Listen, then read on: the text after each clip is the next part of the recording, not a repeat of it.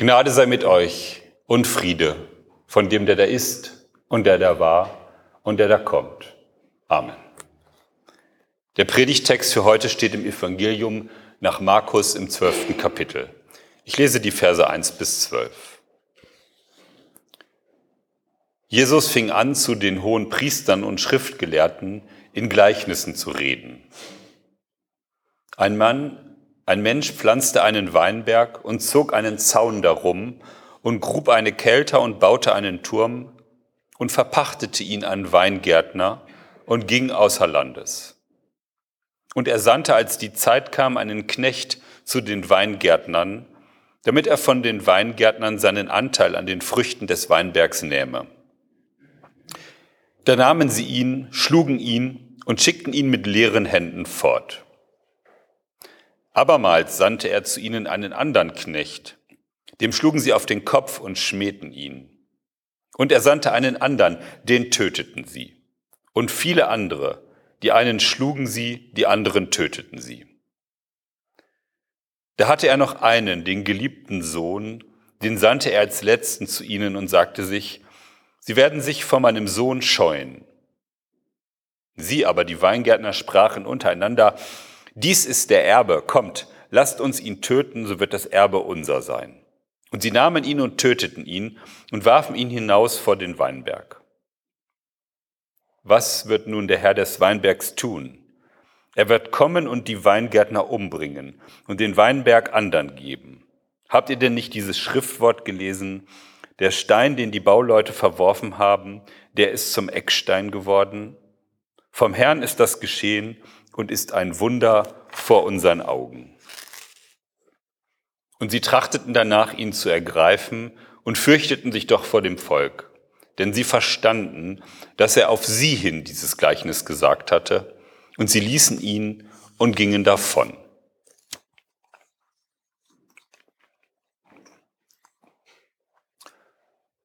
Der Schriftsteller Mark Twain hat den Satz geprägt, mir bereiten nicht die unverständlichen Bibelstellen Bauchweh, sondern diejenigen, die ich verstehe. Auf welche Seite gehört nun dieser Bibeltext? Zu den unverständlichen oder zu denen, die wir verstehen und die uns dann Bauchschmerzen machen? Der letzte Vers des Predigtextes gibt eindeutig Auskunft, wie dieser Text zu verstehen ist. Als die hohen Priester und Schriftgelehrten und Ältesten Jesus hatten so, rede, so reden hören, da trachteten sie danach, ihn zu ergreifen und fürchteten sich doch vor dem Volk, denn sie verstanden, dass er auf sie hin dieses Gleichnis gesagt hatte. Also diese Leute haben ohne jede Predigt und Auslegungshilfe sofort kapiert, dass sie gemeint waren mit diesem Gleichnis.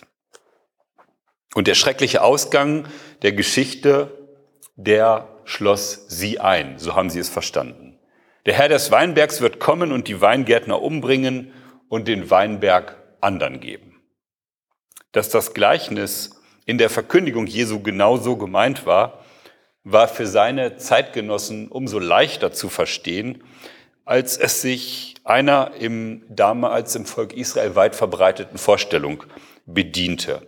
Ich meine die Vorstellung vom gewaltsamen Geschick der Propheten und Knechte Gottes. Die frühen christlichen Gemeinden hatten ja überwiegend jüdische Wurzeln und sie hatten diese Vorstellung gelernt, dass die Haltstarrigkeit des Volkes zur Katastrophe führt, geführt hatte und wieder führen wird. Und das liegt daran, dass die, die Urkatastrophe des Volkes Israel die Exilierung und Wegführung der Oberschicht in das babylonische Exil und die Zerstörung von Jerusalem, dass dieses Ereignis von den Menschen gedeutet wurde, dass das geschehen ist aufgrund der Abtrünnigkeit. Weil sie sich nicht an Gottes Gebot gehalten haben, sind sie von den Babyloniern besiegt worden. Und jetzt in neutestamentlicher Zeit haben die urchristlichen Gemeinden auch das Ereignis, dass 70 nach Christus Jerusalem von den Römern zerstört wurde, wieder so gedeutet. Wenn wir uns an Gottes Wort gehalten hätten, wäre uns das alles nicht passiert. Und so haben sie auch dieses Gleichnis von Jesus verstanden. Seit Jesus dieses Gleichnis vor den Ohren der hohen Priester und Schriftgelehrten und Ältesten erzählt hat, sind 2000 oder mehr als 2000 Jahre vergangen. Ändert das etwas an der Deutung dieses Textes für uns? Die Bibel verstehe ich als das lebendige Wort Gottes. Dort ist Gottes Wille, Gottes Aussagen für uns aufbewahrt. Sie spricht zu uns. Und das Gleichnis von den bösen Weingärtnern ist auch ein Gleichnis für unser Leben und unsere Geschichte mit Gott. Wer die Bibel liest und hört, tut gut daran, die Voraussetzung zu machen. Wir begegnen diesem Gleichnis und dabei wird sich Mark Twains Satz bewahrheiten, dass uns die Bibelstellen Bauchweh bereiten, die wir verstehen. In der christlichen Kirche gab es lange und gibt es teilweise immer noch eine verhängnisvolle Auslegung dieses Gleichnisses von den bösen Weingärtnern. In ihr wurde und wird verkannt, dass das, was Jesus den hohen Priestern, Ältesten und Schriftgelehrten sagt, genauso allen anderen gilt, die die Boten Gottes abweisen. In dieser Hinsicht gibt es keinen Unterschied zwischen Israel und der Kirche, zwischen Juden und Christen. Wenn christliche Leser und Hörer meinen, die Weingärtner des Gleichnisses speziell auf das Volk Israel und die Juden deuten zu sollen, dann ist das nichts anderes als ein Ablenkungsmanöver. Statt dass es ihnen wie Schuppen von den Augen fällt und sie merken, hier geht es um mich, denken sie, sind ja die anderen gemeint.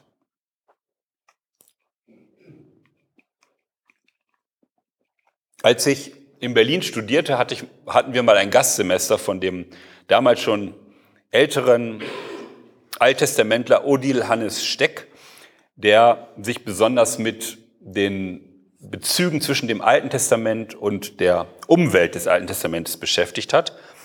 Und der schreibt in seiner Doktorarbeit auch zu diesem Thema, zu dem Geschick der Propheten, die abgewiesen werden und was das bedeutet. Ich will kurz ein, ein Stück daraus vorlesen. Die Vorstellung vom gewaltsamen Geschick der Propheten ist keine Ausgeburt christlicher Polemik. Israel selbst ist es, das die Vorstellung ausgebildet und überliefert hat. Es ist darin in einer Tiefe mit sich zu Gericht gegangen und hat seine Harthörigkeit gegen Gott in einer Gestalt fassen wollen, die einer Zeit, der der nüchterne Faktenbericht der Güter höchstes scheint, kaum mehr begreiflich ist. Die Christenheit wird sich heute der Vorstellung vom gewaltsamen Geschick der Propheten im Gespräch mit dem Judentum nicht mehr bedienen. Sie bedarf ihrer auch nicht. Aber hat die Vorstellung damit ihren Sinn verloren? Sie ist da in einer Tiefe aufgenommen, wo sie nicht zum Instrument selbstgefälliger Polemik wird, sondern wo sie die Frage weckt, ob nicht auch unsere Zeit, unsere Welt und unser Leben in der ins Unheil mündenden Geschichte stehen, in der Gottes Stimme ungehört verhallt und Gott in seinen Boten mundtot gemacht wird. Soweit Odil Hannes Steck. Die Gefahr ist groß, dass diese antisemitischen Klischees, zu sagen, das geht ja nur das Volk Israel an, das ist nicht für uns, erhalten bleiben, wenn wir bei der Auslegung von diesen bösen Weiß Weingärtnern nicht achtsam sind.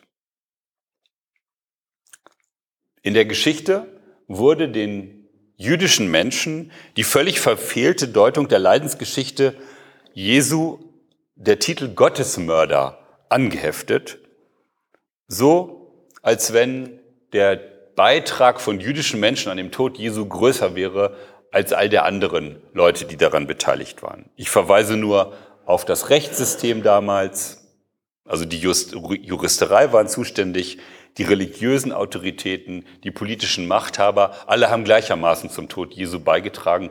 Und man kann nicht, nicht sagen, dass es spezifisch die Juden waren. Und daraus, aus dieser Deutung, dass die Juden schuld sind am Tod Jesu, sind dann ja später Ausschreitungen, Pogrome, ja sogar Menschen getötet worden äh, weil die Juden als Gottesmörder bezeichnet wurden.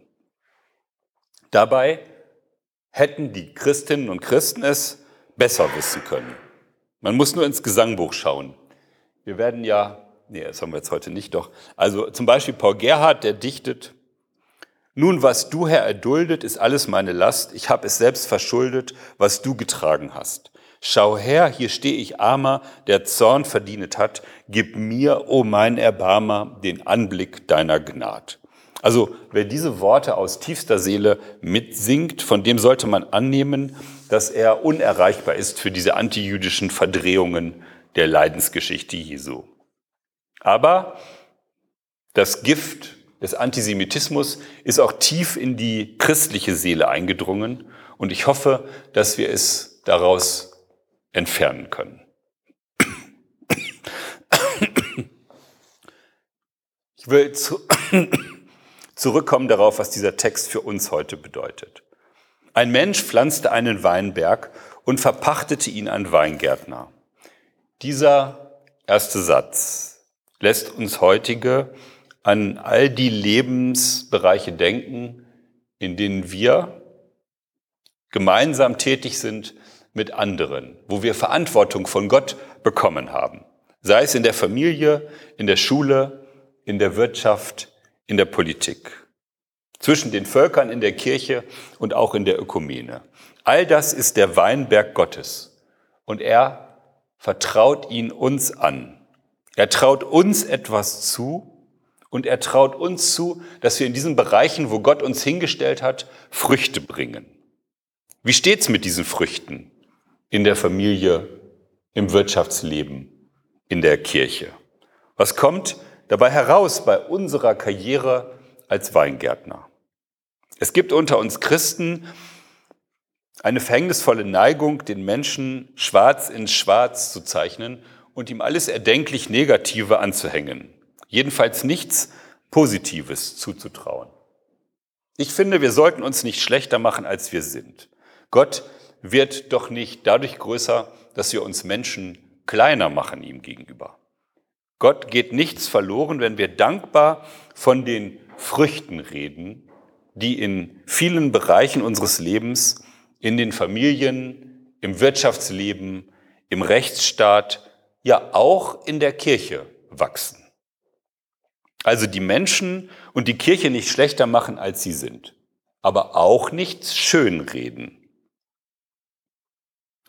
Wenn wir aufrichtig sind, werden wir nämlich zugeben, dass es das leider Gottes in unserem Weinberg auch sehr wohl gibt. Sich gegenseitig das Leben zur Hölle machen, statt einander Hilfe und Stütze zu sein. Leeres Stroh zu dreschen, statt den Menschen das Brot des Lebens auszuteilen.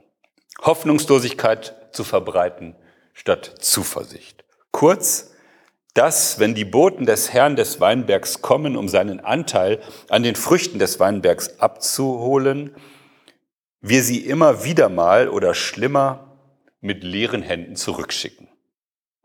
Und je mehr wir an dem biblischen Text erkennen, da sind wir gemeint, desto mehr, denke ich, spüren wir auch unsere wunden Punkte. Wie, wie reagieren wir?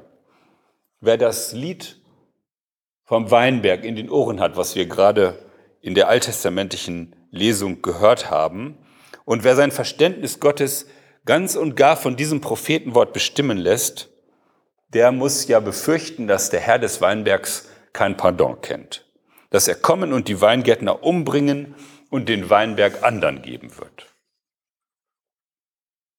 Aber das Gleichnis Jesu von den bösen Weinberg, Weingärtnern hat nicht nur diese bedrohliche Seite, es hat auch eine befreiende und rettende Seite. Habt ihr nicht dieses Schriftwort gelesen, sagt er. Der Stein, den die Bauleute verworfen haben, der ist zum Eckstein geworden.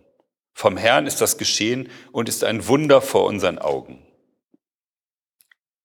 Philipp Melanchthon, der Mitstreiter Luthers, hat das Wort geprägt, das heißt Christus zu erkennen, seine Wohltaten zu erkennen. Das ist einer der ganz großen Sätze Melanchthons. Wer ihn begreift, dessen Herz gewinnt festen Halt. Wir brauchen und haben auf der Seite Gottes Jesus Christus, der für uns eintritt. Wir sind bedrohte Leute und auch unsere Welt ist von der Selbstzerstörung bedroht. Das hat nicht nur Fridays for Future erkannt. Mit Appellen und Moral ist aber dem nicht beizukommen. Wir brauchen einen, der nicht aufhört, für uns und unsere, unserer Welt vor Gott ein gutes Wort einzulegen. Das Herz muss fest werden gegen den Teufel, der alles darauf anlegt, dass dieser Christus den Menschen eine dunkle Gestalt bleibt. Einer, dem gegenüber sie gleichgültig sind und einer, für den sie dann nichts übrig haben. Dieser teuflischen Versuchung schleudert Melanchthon diesen Satz entgegen. Das heißt Christus erkennen, seine Wohltaten zu erkennen. Denn es ist uns modernen Menschen ins Stammbuch geschrieben, die wir so gerne unseres eigenen Glückes Schmied sein möchten. Was uns trägt, was uns Boden unter den Füßen und ein festes Herz gibt, das sind zuerst und zuletzt die Wohltaten Christi, seine Menschwerdung, sein Kreuz und seine Auferweckung für uns. Und wer sich diese Erkenntnis Melanchthons aneignet, der kann auf das Gleichnis von den bösen Weingärtnern anders, ganz anders reagieren, als es Jesu Zuhörer taten.